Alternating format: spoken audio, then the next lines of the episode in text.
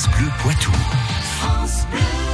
On lui laisse un petit peu de place. C'est notre historien préféré qui s'installe. Bonjour Patrick Citeau. Bonjour. Les histoires du Poitou, eh bien, on évoque la carrière de Léonce Perret. Léonce Perret, c'est un homme de théâtre et cinéaste qui est né à Niort il y a 139 ans. Sa carrière au cinéma est, est euh, momentanément interrompue au moment de la Première Guerre mondiale. Quand la guerre éclate en août 1914, les activités cinématographiques sont en effet suspendues. Léonce Perret est mobilisé. Il est alors aide infirmier à Niort.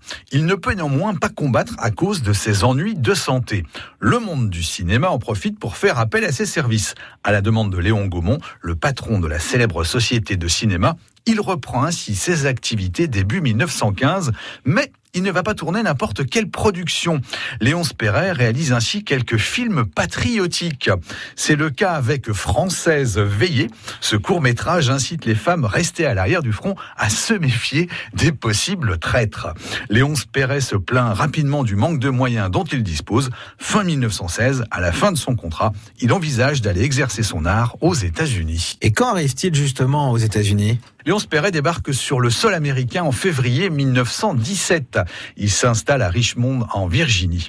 Il signe alors un contrat avec la World Film Corporation, une production indépendante.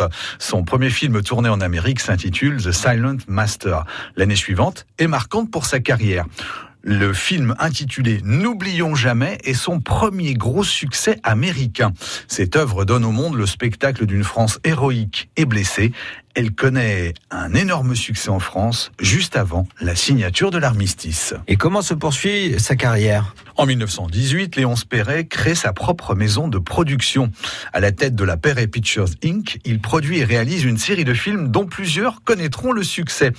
Mais la situation économique commence à se dégrader aux États-Unis. La récession n'épargne pas le cinéma. Léonce Perret commence à songer à son retour en France. À la fin de l'été 1921, il jette l'éponge et cesse de produire des films aux États-Unis.